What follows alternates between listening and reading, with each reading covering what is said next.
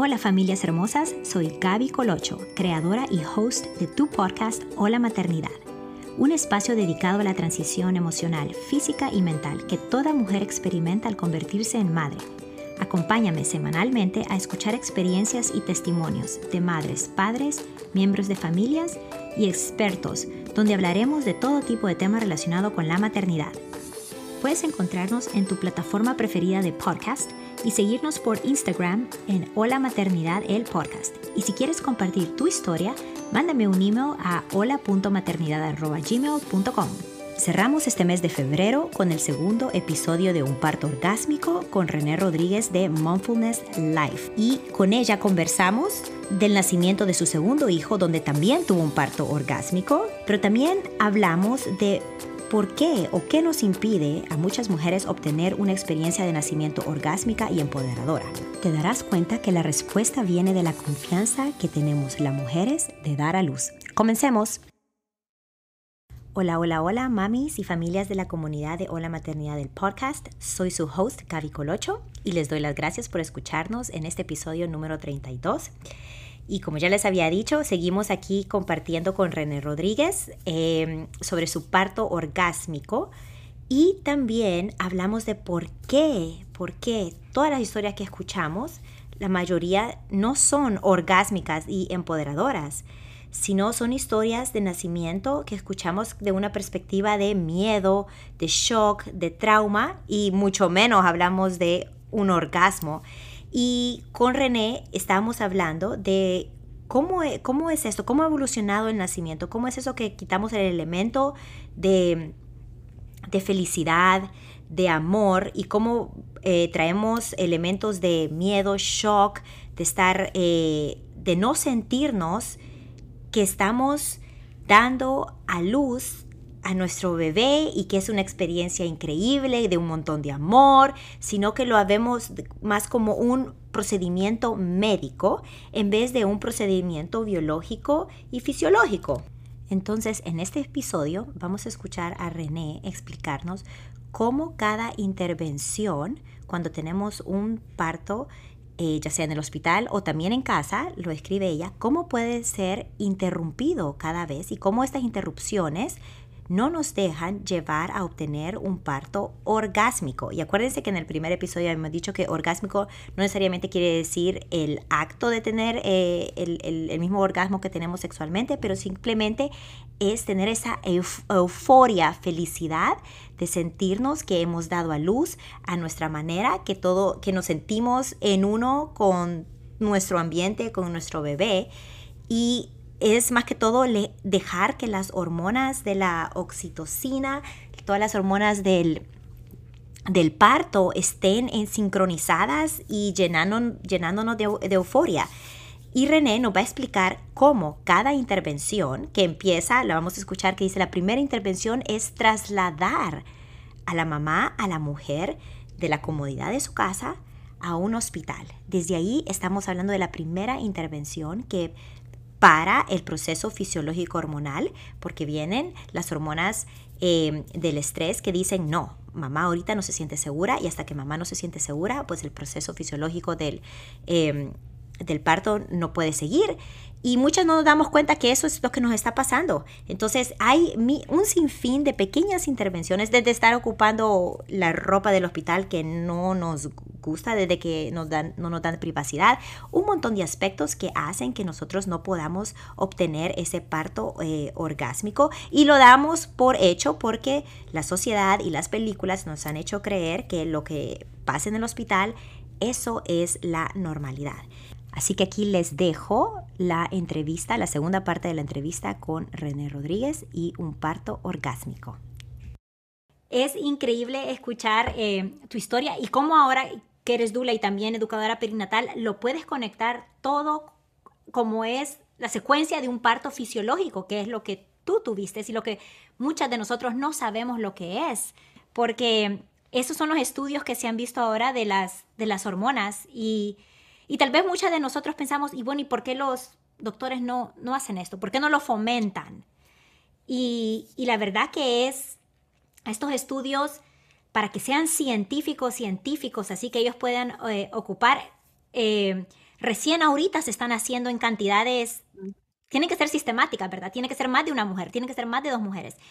Eh, y es bien difícil encontrar los ambientes que, fomentan lo, que tú acabas de decir. Claro, cuando dices por qué no lo hacen, eh, Michelle Odent lo explica muy bien. Dice que la medicina, en lugar de preocuparse o ocuparse más bien en establecer el ambiente que la mujer necesita para poder segregar sus propias hormonas, ha buscado el cómo reemplazarlo. Entonces, por ejemplo, ¿qué pasa? Que desde simplemente el momento que tú sabes, estás en el en labor de parto y tú sabes que te tienes que transferir al hospital, tu mente ya está alerta y esa es una de las primeras intervenciones. Tu mente está siempre alerta. Yo lo veo siempre con las mujeres, no están quietas hasta porque no se sienten seguras y te tienes que sentir segura, ¿no? Entonces, el haber puesto a la mujer, haber hecho que la mujer sea la que se traslade al hospital en lugar de que sea el médico el que se traslade a la casa, es la primera intervención simplemente porque cortas un proceso fisiológico. Imagínate que un hombre tuviera que hacer el amor, pero antes de venirse se tiene que trasladar al hospital y hasta que llegue al hospital se puede venir. ¿Tú te imaginas qué pasaría? El hombre llegaría al hospital. no, gracias. No, sin erección y vuelves a la parar en un ambiente en el que sea, pero espérate, te la vamos a medir cada 20 minutos para ver si se te para y vamos a ver si dices, no, espérate, así no puedo. Entonces, efectivamente, un doctor me decía, es que las mujeres ya no pueden parir. Y dice, claro, es que en un ambiente intervenido en el que en el que te están constantemente sacando de este proceso fisiológico. Por eso, si no entendemos la fisiología del cuerpo, pues no podemos entender lo que está pasando, ¿no? Eh, si yo quiero ir al baño y voy a ir al baño y, sé que va a entrar, yo puedo cortar ese proceso fisiológico y decir, no, espérate, ahorita no voy a hacer aquí porque va a entrar alguien o me van a oír o me van a ver, aunque tenga muchas ganas, ¿no? Y necesito hasta que me vaya y pueda estar segura y tranquila, puedo ir y hacer popó, ¿no? En el parto pasa igual, entonces, el, por ejemplo, que a una mujer le pongamos un monitoreo continuo, o sea, eso es terrible, porque la mujer ya no empieza a sentir las contracciones, empieza a ver los latidos del bebé y empieza a preguntar, ¿y qué es normal? ¿Y está bien? ¿Y está mal? Y el ti, ti, ti, ti, ti, ti, ti, nos altera la mente, lo explica perfecto Michelle Oden, ¿no? Entonces, y luego, ah, te voy a poner un suero, oye, nada más que te, que te inyecten, ¿no? Y que de repente ya te sientes enferma y el olor y ponte la bata. Entonces, toda esta cadena de intervenciones, por eso te digo que como no sabemos a lo que vamos, y obviamente tú llegas sin saber y, ay, te vamos a poner este, la, la ¿cómo se llama? Eh, el suero por si las dudas, pues como tú has visto a todas las mujeres en cualquier video con su suero este, pariendo y acostadas, pues sí, ok, ponme esto, ay, te vamos a hacer tacto y te vamos a no sé qué, y te empiezan a intervenir y entonces no te vas en el trance, porque es igual, si estoy haciendo el amor y me vienen cada cinco minutos a ver qué tan este, lubricada estoy, pues no me voy a lubricar. Y si me viene a meter los dedos un doctor para lubricarme y el doctor, ¿sabes? Pues no. Entonces, eso, ese es el problema, que como si sacamos a las mujeres del ambiente que necesitan para parir, es, yo te podría decir, hay, hay, hay ciertas condiciones en las que es imposible. Y esto también pasa en casa. O sea, no solamente en el hospital, cuando estamos en casa si la mujer no se siente segura en su casa, si también tiene mucha intervención, a mí me ha pasado mucho más con doctoras que con, o con doctores que con que de todas maneras hacen las mismas intervenciones en casa, están haciendo tactos vaginales constantemente, le están hablando a la mujer constantemente, le están midiendo la presión constantemente, le están haciendo chequeos demasiado constantes este, que hacen que la mujer no pueda irse en su trance y está la dula y está la mamá y están 20 mil personas ahí en casa, este, y el perro y el niño, y entonces también la mujer no puede irse en trance. Entonces, no solamente es que esto no se puede hacer en el hospital. Yo he tenido casos de hospitales donde la mujer, si no vivió realmente un parto orgásmico, así con la parte que yo digo sexual también, sí una experiencia bellísima, empoderadora y positiva, porque en el, spa, en el, en el, en el, perdón, en el hospital se le dio ese espacio de poca intervención, de intimidad, de luces bajas. Este, muchas veces hay más partos en agua así, no porque el, o sea, el agua ayuda en muchas razones, luego lo podríamos explicar, pero Eh, cuando la mujer está en el agua le intervenimos mucho menos y también pues está libre, se está moviendo, no está acostada sobre sus espaldas, sino está, está, tiene diferentes posiciones y eso hace que el parto avance mucho, ¿no? Sí, y, hay estudios sobre el agua de que reduce la necesidad de una analgesia. Claro, claro, es mucho mejor eso que la, que la que el epidural, ¿no? A mí cuando me dicen, oye, no, qué valiente que te hiciste un parto sin anestesia. Yo digo al contrario, qué valientes las mujeres que hacen parto con anestesia. Yo lo he visto y me parece brutal, me parece durísimo y ver cómo las hace empujar y ellas desconectadas completamente de su sensación y puja, puja y un pujo forzado y pujo por horas y ellas abiertas ahí de piernas y les vienen y les meten mil cosas y el monitor interno y no sé qué digo, wow, y después de eso, recupérate fisiológicamente y recupera tus hormonas y conéctate con tu bebé o una cesárea. Mis respetos para las mujeres que tuvieron una cesárea, mis respetos, es realmente, es una intervención, es una operación bastante eh, invasiva y después, de todas maneras, igual que cualquier mujer, te toca hacerte cargo de tu bebé al 100%, 7 sobre 24, o sea,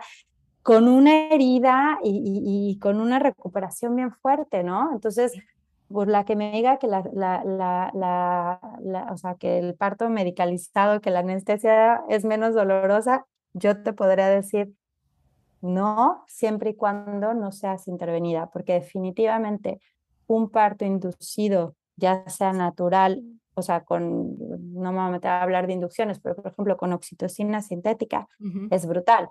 Muchas mujeres dicen, es que yo tuve mi parto vaginal y fue horrible, los, me dolió muchísimo, claro, porque ya están, es muy, o sea, en casi todos los hospitales ya inducen de alguna forma el parto, ¿no? Con misoprostol, con oxitocina y luego las mujeres ni saben. Entonces, claro, yo respeto a las mujeres que digan, por favor, gritando, ponme un epidural después de haber sido intervenidas con oxitocina, pues claro, porque eso no es un parto natural, eso es un parto medicalizado, intervenido, ¿no?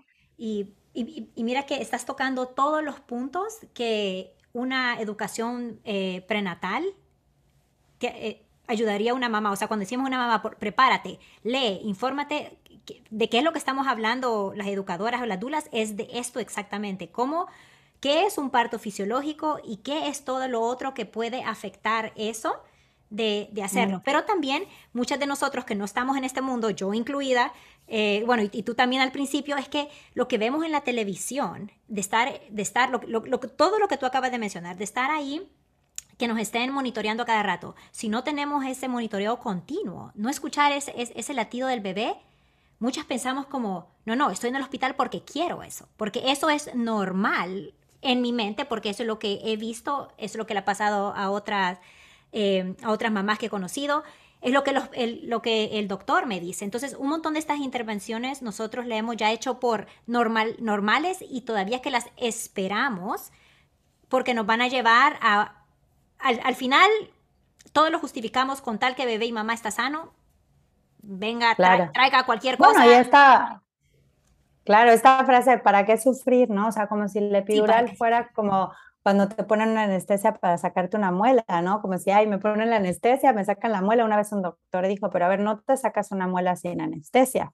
No, pero es que si te duele una muela es porque hay una patología y porque hay una enfermedad ahí. Y entonces eh, tu cuerpo no está produciendo todo un desencadenamiento hormonal para que no te duela. Entonces, claro que necesitas intervenir porque estás haciéndole algo artificial al cuerpo, pero un parto no es eso. Entonces no puedes comparar, ¿no? Y, la, la, epidural tiene muchos efectos secundarios, bueno, en ese momento secundarios y a largo plazo, que no nos están diciendo. Entonces, hasta hay un momento de empoderamiento como, oh, no, es que yo no quiero sufrir, entonces me, me voy a poner epidural y ya ni lo piensas, ¿no? Dices, wow, espérate, para mí, yo te diría, sufrir, yo me la pasé increíble. Yo no lo cambiaría por nada, porque hasta me duele pensar que una mujer pueda recibir la vida anestesiada, ¿no? Y que realmente entonces ahí sí vemos pues que es el doctor el que saca al bebé, o sea, yo no estoy pariendo, me están sacando a, mi bebé. Eh, ahí te iba a decir un, un, un punto. Ah, bueno, y si entramos a YouTube, si tú pones en YouTube parto natural, todos los partos, la mayoría fuera de los que hay en agua, que ahora ya hay muchos más, pero yo te podría decir, desde hace dos años ya hay mucho más, ¿no? Pero yo ponía parto natural en YouTube y me salían puros partos altamente medicalizados. Vaginales, sí, sí, pero altamente medicalizados. Entonces tenemos esa confusión. Creemos que si no es una cesárea, es un parto natural. Y de un parto fisiológico a un parto vaginal intervenido, hay una gran diferencia. Mi mamá tuvo una cesárea con mi primer hermano, eh, una cesárea innecesaria, fue súper traumático para ella, entonces conmigo quería un parto natural, tuvo su parto vaginal, súper intervenido, con epidural, con episiotomía, yo nací con forceps y ella me dice fue mucho más traumático en todos los sentidos que la cesárea, porque la cesárea al final me abrieron, salió todo bien, ¿no? Me cosieron y ya. Contigo era el bebé no sale, este, más eh, córtala, sácale, córtale más, le, le, le, ultrajaron la vagina, este, le hicieron prolapso de órganos, perdió después su útero, o sea, mil cosas. Entonces, decía, uy, la verdad es que el parto vaginal tampoco estuvo tan padre. Y eso tengo mucho que la gente dice, es que el parto vaginal fue horrible. Claro, porque no fue un parto fisiológico, porque tus hormonas no estaban funcionando, porque no estabas en una oxitocina, estabas con miedo, estabas intervenida, estabas quizá acostada, este, en una posición que no es, ¿no? Hoy de verdad me dolió mucho cuando me dices que no has conocido a una mujer que te hable de un parto fisiológico. Estoy en estadísticas del 3%. Qué triste. Pues eres la primera en este podcast. Eh, la verdad que lo empecé en, enero de este año, así que vamos poquito a poquito, pero todavía eh, así, ahora mamis que me están escuchando, por favor, si alguien ha tenido un parto fisiológico no intervenido por ninguna medicina, por favor, mándenme un mensajito que me encantaría entrevistarlas porque es yo quiero dar las dos perspectivas de este mundo, o sea, y la hemos dado en la primera temporada de que, ok, esto es usualmente lo que llega a pasar, lo que nos pasa a muchas. O sea, aquí la estadística en Estados Unidos es eh, 3 de 10 mamás van a tener una cesárea. 33%. Ese es el riesgo ahorita. Yo fui una de esas. Eh, y es la realidad de, de, lo que estábamos hablando. De, claro, pero háblame, las otras las otras eh, siete. Siete. No necesariamente son naturales. ¿Qué son? O sea, yo te podría decir que de las otras siete, eh, seis van a tener un parto medicalizado y quizá una, quizá una logre tener un parto fisiológico, ¿no? Entonces ese es el problema, que yo, si te digo hoy, de un parto realmente súper medicalizado a una cesárea, creo que es mucho mejor una cesárea, porque eh, por ejemplo, una inducción de un parto este, es, es, gravísimo, ¿no? Entonces, el problema de las cesáreas no es tanto la cesárea, el problema es las cesáreas programadas cuando el bebé no está listo para nacer. Y lo mismo pasa con, con, los partos inducidos. Si el bebé no está listo para nacer, pues va a tener consecuencias. O sea, el bebé no estaba listo para nacer y hubo una inducción con medicamentos que va a provocar algo. ¿No? Y que entonces por eso creemos que el parto es peligrosísimo, porque claro, o cuando el cuerpo está atrofiado, claro que es peligroso. Imagínate, si el cuerpo está dormido, intenta, perdón que lo diga así, intenta cagar anestesiada, pues no vas a poder, ¿no? Entonces es lo mismo, ¿no? El 95%, según las estadísticas de la, de la OMS, el 95%, de, el 95% de los embarazos son de bajo riesgo. Sí hay, Exacto. hay, hay embarazos que son de alto riesgo, hay, hay embarazos que tienes hipertensión, hay embarazos que hay, o sea, hipertensión, preeclampsia, eh, diabetes gestacional. Hay, hay, está ese mundo donde están esas mamás que tienen eso y, y sí, el, el hospital y un obstetra y todo eso son su mejor opción para eso, pero para las otras, sobre todo para mamás primerizas que son bajo riesgo, eh, claro, que tienen embarazos sanos, claro, porque no es posible que si el 90% de los embarazos son embarazos sanos, que el 90% de las mujeres terminen sintiendo que sobrevivieron el parto, que es lo que nos está pasando, ¿no? O sea, todas me dicen, es que yo tuve un embarazo perfecto y el parto traumatiquísimo y gracias al doctor porque me salvó la vida. Entonces empezamos a irnos para atrás, dices, ah, es que no fue así, ¿no? Entonces, sí, efectiva, efectivamente, yo espero que empecemos a entender realmente lo que es el parto, lo que lo inhibe, lo que lo ayuda y dejemos de tener miedo al dolor, porque yo sí te podría decir un dolor de un parto intervenido, el dolor o el, el, el, o sea, en un parto fisiológico, si hay dolor, es un dolor soportable, es un dolor manejable cuando no hay algo malo. Cuando la mujer está bajo mucho miedo, bajo estrés, entonces sí se puede volver sufrimiento y doloroso cuando la mujer trae algún trauma importante. Pero si no, es, es un reto físico que el cuerpo sabe que es completamente soportable y todas te lo dicen. Cuando nace el bebé se te olvida, ¿no? Porque además también las hormonas hacen que se te olviden. Yo te digo, yo, yo lo disfruté en mis dos partos, yo sentí eh, intensidad placentera, no puedo hablar de dolor, pero sí he acompañado muchos partos donde hay un dolor. Sin embargo, ese dolor es un dolor muy diferente a un dolor provocado por, por ejemplo, pues una cesárea. Es doloroso la recuperación y, hay una intervención en el cuerpo. Y también la, epidural, eh, y sobre todo si hay una episiotomía y si hay otras intervenciones, es doloroso.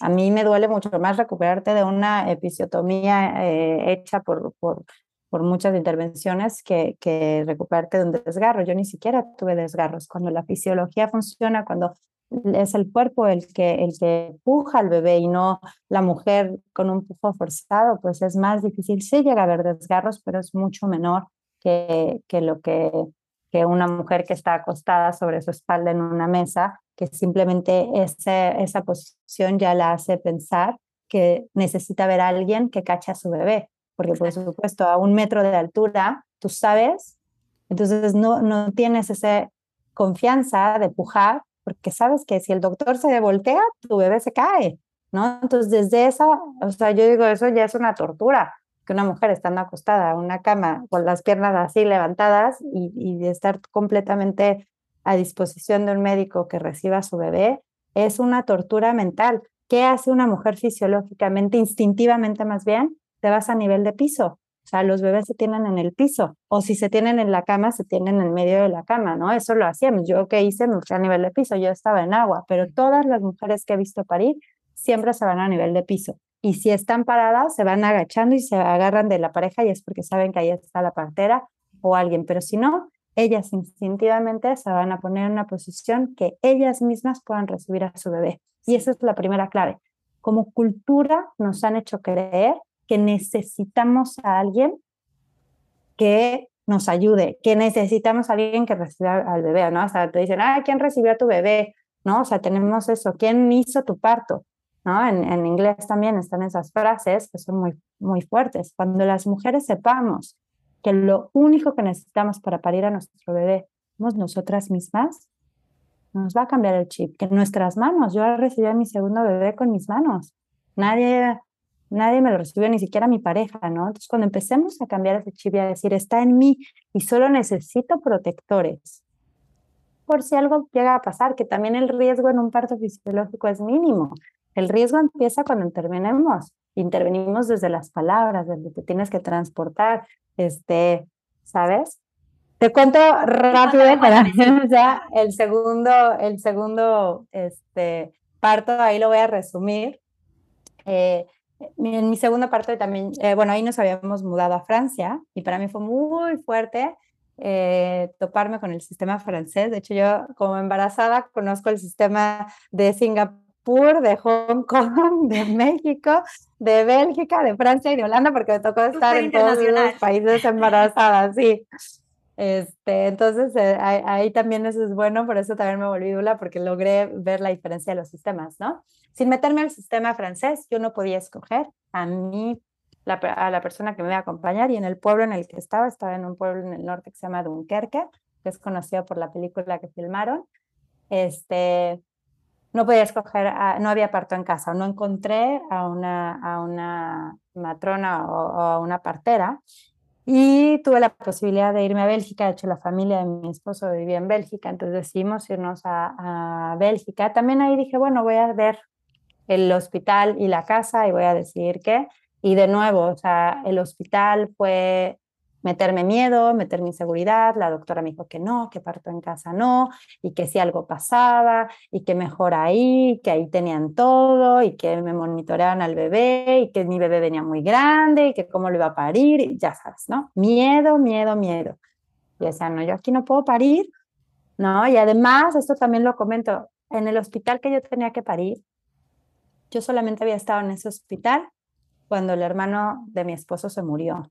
Entonces a mí desde el olor me traía esa escena de muerte. Y esto es importante porque mujeres que han estado en hospital con, ya sea con parientes o con algo, con enfermedades o con muertes, o sea, simplemente el olor te puede desencadenar una reacción. Yo decía, yo con este olor y nada más el ruido y, o sea, simplemente el llegar al estacionamiento me traía memorias muy fuertes. Y dije, no puedo. Entonces fui a ver ahí sí a parteras. Una partera era belga y una partera era holandesa. Y pues obviamente no eran las parteras que yo me imaginaba indígenas, la idea de parteras que yo tenía, sino eran mujeres súper preparadas, súper buena onda. De hecho, me acuerdo la partera belga tenía el pelo corto, tenía hasta un arete, este, un tatuaje, así. Qué todo, ¿no? Porque pues no era la idea que yo tenía. Este, gente muy preparada, hablaban perfecto inglés y otra vez era sentarme y escucharme y tocar a mi bebé y me veían a la cara mientras me tocaban el, al bebé, no era ver el monitor así ya sabes de lado y que ni te voltean a ver, sino era una conexión y cómo estás y vamos y conocemos tu casa y conocemos a tu pareja y conocemos a tu hijo. Entonces esta conexión de que te sientes en tribu, ¿no? Y un día iba con una y un día iba con otra y después iba con otra para que si la que me tocara en el parto yo la, yo la conociera, ¿no? Eh, entonces, pues igual, eh, ahí un día, y ya casi llegando a mi, a mi fecha, yo los dos los tuve justo a la semana 40. Fue mucha suerte también, porque sé que después de que pasa la semana 40, la presión que nos meten a las mujeres de que ya se pasó el due date es terrible. Entonces, yo llegando el post-término y que no, ya te van a inducir, ya desde la semana 38 se te empiezan a amenazar, entonces eso también es muy fuerte y hay que saberlo porque pues no pasa nada, o sea, pueden hacer hasta la semana 42, ¿no? Entonces, bueno, estaba, se me fisuró esta vez la fuente, no se me rompió completamente, entonces yo estaba goteando agua. Entonces, a la una se me fisura la fuente, yo no tengo, a la una de la, de la mañana, yo no tengo contracciones, le hablo a mi partera, me intenta dormir, duermo perfectamente bien, al siguiente día me despierto, nada, y hasta la una de la tarde me viene a ver. O sea, ya habían pasado otra vez 12 horas de que se me había roto la fuente. Nosotros pensábamos que se había roto porque como me desperté en la noche y fui al baño y me senté en el excusado y estaba medio dormida, no, no, no tenía tan claro si había sido la fuente, si había sido pipí, si qué. Entonces ella lo que vio es que efectivamente mi, mi, tenía una toallita, estaba mojada y estaba perdiendo el líquido amniótico. Entonces me dice, bueno, perfecto. Y ahí me dice, bueno, lo único es que si en 12 horas, como tu fuente se rompió a la una de la mañana, si a las 12 de la noche de hoy no empiezas el parto, eh, pues tenemos que ir al hospital a que te pongan medicamento, a que te pongan antibiótico. Y ahí fue mi paranoia.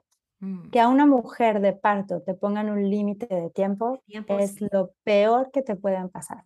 porque no puedes decir, ay, bueno, a ver, ya empiezo el parto ahorita no, y entonces empiezas con las horas. Mi primera doctora me dijo, ay, tú disfruta, ¿no? Y ella me dice, no, pues yo aterrada de ir al hospital, yo no quería ir al hospital. Entonces, no, espérate, ¿cómo? ¿No?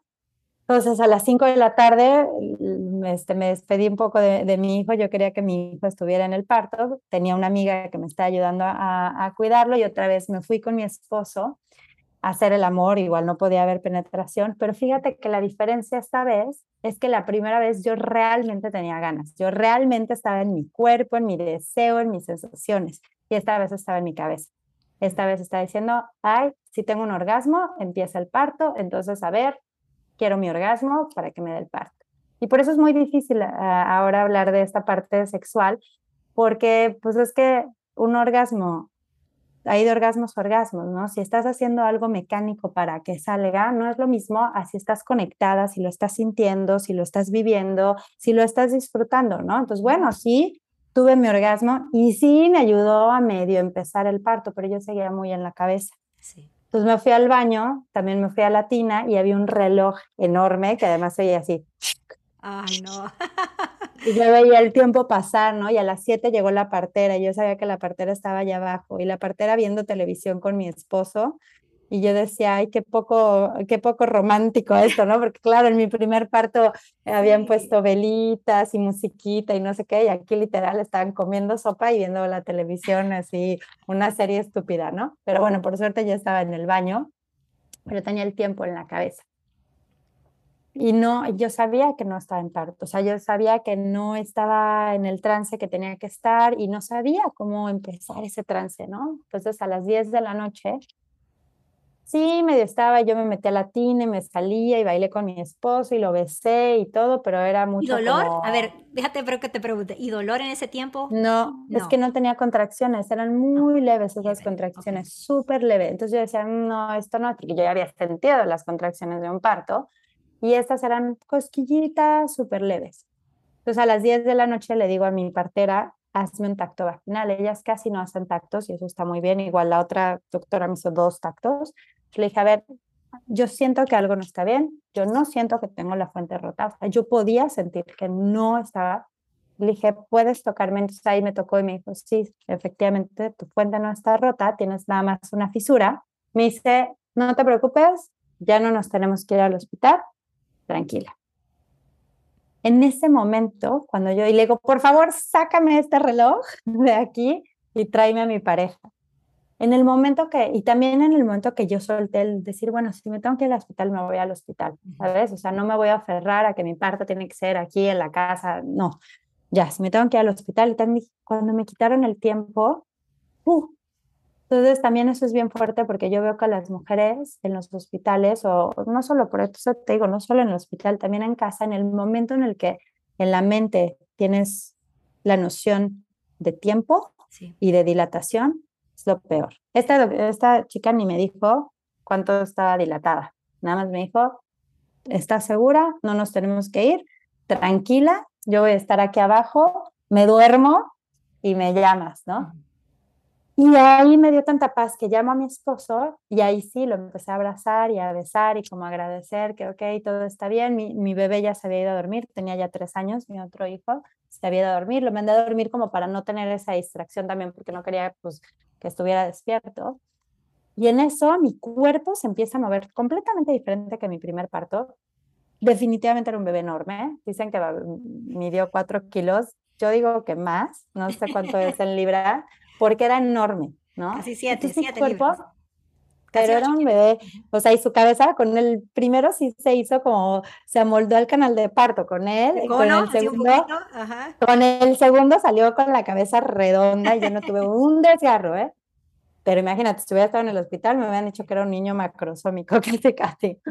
Entonces yo en ese momento empecé a abrazar a mi esposo y empecé a sentir a mi cuerpo moverse y ¡prum! me fui a otro planeta. Yo me acuerdo como que todo me daba vueltas, como que estaba en otro lugar y mi cuerpo se movía, sentí como se rompió la fuente, eso ya está, como explotó la fuente y justo en el momento que explotó la fuente fue cuando yo me fui, de hecho ahora sé porque tengo el video, de hecho la partera igual puso nada más el video, pero no estaba como ahí grabándome, sino la cámara estaba ahí, yo no sabía si estaba prendida o apagada, ni cuenta me daba y nada más estaba ahí. ¿No? Porque la cámara también, el estar consciente de que hay una cámara para muchas mujeres también las puede sacar de su trance, porque pues te empiezas a mover quién sabe cómo y empiezas a hacer ruidos y todo. Y en eso siento una intensidad bellísima y una luz de mi vagina como cubriéndome hacia arriba, maravillosa, y empiezo a sentir a mi bebé como salir y de repente se regresa. Yo ahí volteé a ver a mi partera. Ah, y ahí llegó la otra partera. Entonces también me dio una paz porque yo sabía que la otra partera solamente iba a llegar al momento del expulsivo. Entonces cuando la veo entrar y ese no me dijo nada, solamente fue la mirada. Mis parteras no me dijeron nada y eso es súper importante porque no necesitan hablarnos, pero nada más recuerdo su mirada, verla entrar y yo, que ya está aquí, quiere decir que mi bebé ya está muy pronto aquí, ¿no? Entonces le digo, ¡Ah! no sé qué pasó. Y ahí sí tuve miedo, dije, quizá no lo voy a poder parir. Y sí me vino a la mente otra vez esto del doctor, de que tu bebé está muy grande, ¿no? Que antes no lo había con mi primer bebé ni lo pensé, ¿no? Y me dijo, no te preocupes, está todo súper bien, en la siguiente contracción, tú tranquila. Dije, ok. y dejé como que me volví a meter en el trance, o sea, mi cuerpo me metió en el trance y efectivamente otra vez empecé a sentir esa luz, pero de verdad una luz que venía desde mi vagina, subía así, me iluminaba toda y yo sentía mi cuerpo abrirse de verdad con placer. Este sentimiento es un poco cuando vas al baño, tú puedes sentir cuando estás saliendo la popó, puedes sentir cómo el ano se abre, ¿no? Sí, sí, sí. Y de hecho hasta puedes sentir rico cuando no te duele y de repente sale, ah, entonces tuvo igual, así como sentimos, nada más que ya estamos desconectados, pero yo siempre le digo a las mujeres, siente cuando vas al baño porque sientes tu cuerpo abrir. Si tú sabes que si pujas te vas a lastimar y sabes cuándo decir, espérate, espérate, me espero un poquito más y sientes como el cuerpo expulsa eh, la materia fecal, pues igual con el bebé. Yo sentía como mi, mi, mi vulva se abría, pero lo sentía de verdad como una luz y en eso sale la cabeza y me acuerdo que para mí fue como impresionante porque yo no había visto tantos partos y pues mi primer bebé salió completito, ¿no? Te sale la cabeza y les digo que la cabezota porque ni siquiera se le hizo, a mí el primero sí se le hizo el pitufo. Y me dice la partera, tranquila, tú querías recibirlo con tus manos. Entonces cuando yo lo toco con mis manos, wow, y aquí otra vez así ese rush de oxitocina, decir, estoy tocando a mi hijo, lo estoy recibiendo con mis manos, estoy pudiendo, y viene de nuevo otra contracción así, que, que, más que contracción yo siento esta luz y esta intensidad, y el cuerpo pujando, yo ahí recuerdo ser pujado un poquito, porque sí me sentía nerviosa de tener la cabeza ahí abajo del agua, y sí, sí me acuerdo de decir como que no, ya en esta tiene que, que salir, y un sale, sale, sale el bebé, y esa sensación de, wow, wow, esto estuvo maravilloso. Recuerdo de abrazarlo y, tenerlo en mis manos y decir, es que esto lo tienen que saber las mujeres. O sea, en ese momento me sentía expandida, me sentía así como que me había abierto en cuerpo, alma, wow, y tener ahí a, mi bebé, igual empieza a llorar y en ese ahora que ve el video lloraba fuerte, ¿no? Pero pues ahí tú lo ves maravilloso y escuchar por primera vez su, su voz es como, ¡ah! ¡Wow! Increíble. Eso es una experiencia orgásmica, no solo un parto, pero es una experiencia, o sea, es una experiencia. Es que, es que es eso, y eso es el parto orgásmico. Estás en un estado alterado de conciencia. Yo perdí la noción del tiempo, de la dimensión, Hoy decía, es que no es conectarse con el cuerpo, es desconectarse, porque realmente yo sentí que me desdoblé del cuerpo, ¿no? Creo que cuando estamos tan enfocadas en el cuerpo, nos empezamos a enfocar en el dolor o en el... En cambio hay que desconectarse del cuerpo y de verdad irse al, espíritu, ¿no? A, a, otra dimensión, depende como cada quien lo quiera decir, pero realmente hay un desdoblamiento impresionante que, que se hace me cuesta mucho explicarlo. Ahí pues no te podría decir que tuve un orgasmo sexual como quizá al principio la labor de parto un poquito, pero esta sensación de estar, por eso se llama en éxtasis, porque realmente estás en un estado fuera de ti, ¿no? que te llevan a las hormonas. O sea, esto no es flower power, esto realmente es científicamente probado y está hecho para que sea así, para que la mujer sienta esta recompensa, para que la mamífera, porque un gato, un perro, imagínate, si le doliera parir a sus hijos, los dejaría morir. Porque diría, esto me causó dolor. Nosotros racionalmente decimos, bueno, es mi hijo o mi hija, lo tengo que cuidar, proteger, pero un mamífero no tiene eso. Entonces necesitábamos tener toda una, eh, como wired, o sea, todo, todo una, eh, una red de conexiones que te haga hacerlo instintivamente, más allá de lo que tu razón te dice. Siento yo que sí, que una, o sea, que una una hormona triggers la otra y el otro, o sea, todo tiene un propósito, o sea, todo, todo está... Y al final, para que, tú, para que la mujer sienta que, que, hay una recompensa, ¿no? Que hay una recompensa muy grande y que diga, sí quiero seguir porque, oye, amamantar a un bebé, uff, o sea, es una entrega durísima. Y dar tu cuerpo así es durísimo. Oye, ¿por qué lo vas a hacer con algo que te causó tanto dolor y con algo que te causó tanto sufrimiento? No, pues no. O sea, y también la, lactancia sigue siendo todo un intercambio orgásmico que también hemos inhibido porque no entendemos lo que pasa hormonalmente en la lactancia, ¿no? Yo también tuve orgasmos en la lactancia porque me, me provocaba, o sea, tenía oxitocina corriendo por mi cuerpo y eso no lo hablamos, ¿no?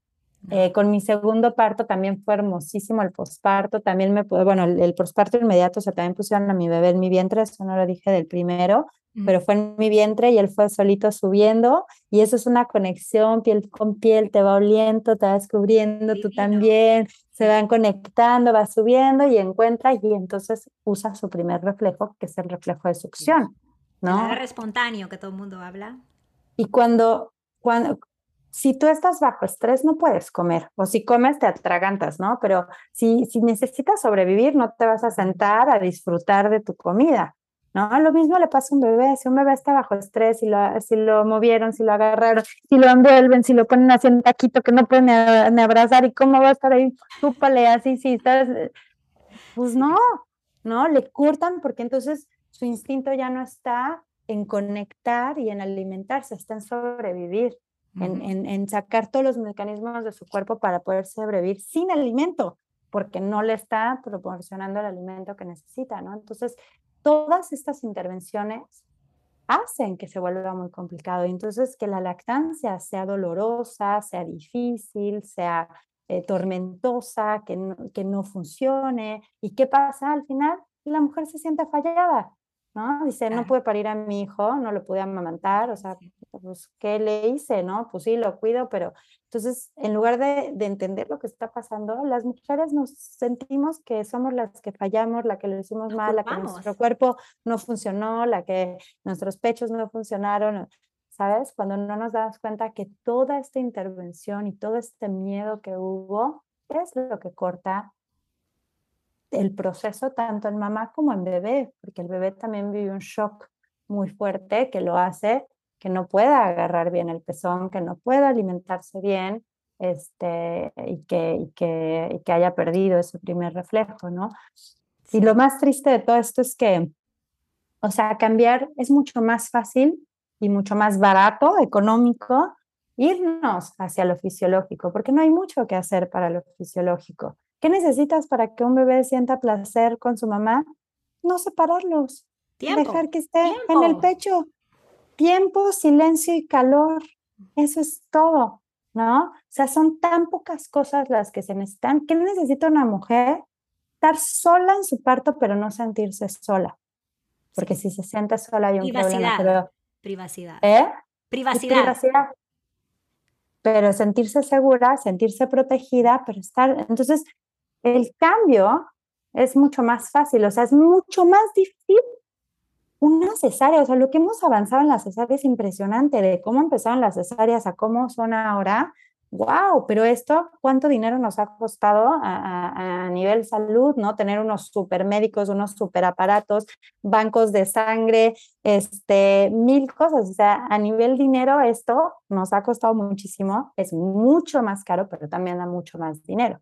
¿no? Entonces, eso es lo triste, que irnos a la fisiología es mucho más práctico, mucho más barato, mucho más placentero, pero no genera el dinero que genera, porque también tener seres humanos que se sienten rotos, mujeres que se sienten rotas, mujeres que no se sienten mujeres, que se sienten falladas, que dependen de la fórmula, que dependen de la, de la de, quién les cuida a los hijos, porque entonces mejor ellas se van a producir, porque como madres no funcionan tanto. Entonces estamos creando una ruptura en la sociedad muy, muy fuerte, que económicamente da mucho, ¿no? Niños enfermos, niños que nacieron con shock, que sienten que hay carencia, que sienten que hay miedo, que sienten que este mundo es inseguro.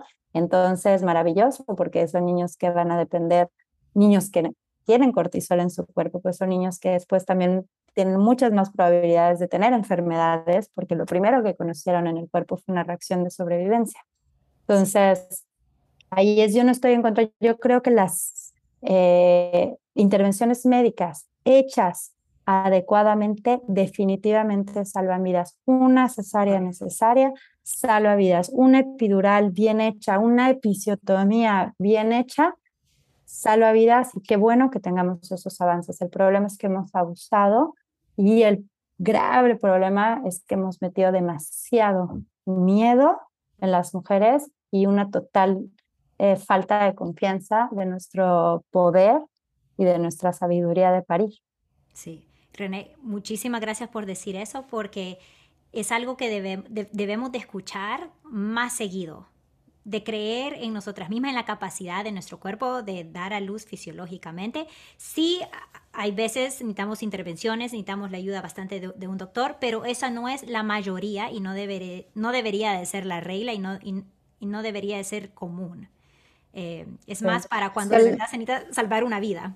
Totalmente. Entonces yo le digo a las mujeres, empiécense a mover por el amor y el placer en lugar de por el miedo y el dolor. Desde que están embarazadas empezamos con el miedo, con y si pasa esto, y si pasa esto, oye, vamos a mejor a enfocarnos en crear bienestar. De hecho, las clases que yo doy ahora le llamo estar en bienestar, porque busco eso, busco un espacio en el que las mujeres puedan darse bienestar a ellas y bienestar a sus bebés y moverse más en esta, en esta parte eh, de, crear esa parte hormonal a través de movimientos, sea, crear oxitocina, porque la oxitocina no se crea estando sentada viendo una serie de Netflix o leyendo o viendo un curso, la oxitocina se crea moviéndose, moviendo las emociones, conectando con otros, este, sacando todo eso, ¿sabes? Este, empoderándose, conectando con nosotras mismas. Entonces, se necesita movimiento de, de, todo para, para poderlo hacer y eso es a lo que yo les invito, ¿no? En lugar de estarse preocupando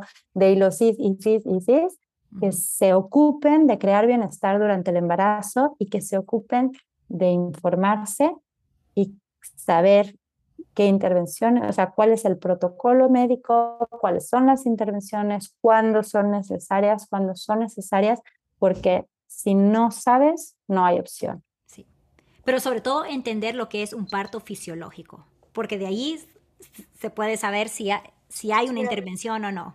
Exacto, exacto. Y volver a creer en la maravillosa naturaleza que tenemos. Gracias René por compartir tus dos partos, bueno, experiencias orgásmicas. Es algo increíble y es algo refrescante y es algo nuevo y yo sé que nuestras mamás van a sentirse empoderadas en escuchar de que sí se puede tener una experiencia positiva, bonita, placentera, eh, que es un parto. Y yo sé que tú mencionaste que tú eres Dula, así que muchas de nuestras mamás van a querer saber sobre si das cursos, si das preparación, sobre todo mamás que están en México, ¿cómo te pueden encontrar? Muchas gracias, Gaby. Me pueden encontrar en Instagram como momfulness.life y de hecho tengo clientes de todos lados del mundo porque mis cursos están en línea, entonces también ahí a través de Momfulness Live pueden ir y ver los cursos. Tengo un curso hermoso que justamente se llama Parir con placer y que las alumnas que lo han tomado me dicen es que me cambiaste el chip del parto. Y eso es como mi intención, ¿no? Que, cambiemos esta idea que tenemos, que nos abramos a una visión diferente del parto y entonces que ya podamos, sabiendo las diferentes opciones que tenemos, elegir lo que queremos para nosotras. Entonces las invito, y está eh, ahorita está solo en español, pero no es pretexto porque en cualquier lugar del mundo donde estén, dan un clic y tienen acceso a un curso bellísimo y las que toman mi curso yo también siempre las estoy ahí apoyando a través de WhatsApp o también a través de, de la plataforma para que haya un acompañamiento. Y nos, nos vemos en línea también eh, en cierto periodo porque siento que la conexión es importante, ¿no? Que, que, no nada más el curso que esté ahí, sino realmente hablar con cada una y saber la situación de cada una, las emociones que está viviendo, las situaciones familiares o de pareja o por lo que están pasando, que eso es lo que nos mueve mucho, eh, darles un espacio, ¿no? Entonces, muchísimas gracias por permitirme compartir mis experiencias y también compartir mi proyecto de Mindfulness Life. Sí, no, gracias René. O sea, un privilegio tenerte acá y, y hayas compartido tu, tu, historia y también de cómo, eh, más que todo, darnos esa confianza. La verdad que es eso, darnos esa confianza y, y, regalarnos esa semillita, que, eh, ese chip, cambiarlo un poquito de que sí se puede. Lo tenemos del testimonio de, de, de una mamá y, y ahora Dula que lo pudo hacer dos veces y bastante viene de la confianza como tú dices, del apoyo, o sea, tu pareja ha sido increíble en todo esto, sobre todo desde el principio. Y después lo que tú dices, la privacidad y que la, que la, mujer se sienta en confianza en ese ambiente para poder dar a luz en el, en lo que le espera, porque ese camino solo ella lo va a caminar y nadie más lo va a volver a caminar. Y si has tenido, vas a tener otra maternidad, no va a ser igual, ¿verdad? Puede ser diferente. Así que muchísimas gracias por compartir tus partos orgásmicos. Gracias a ti, Gaby. Un abrazo y voy a estar leyendo tus podcasts. Un abrazo. bye. bye.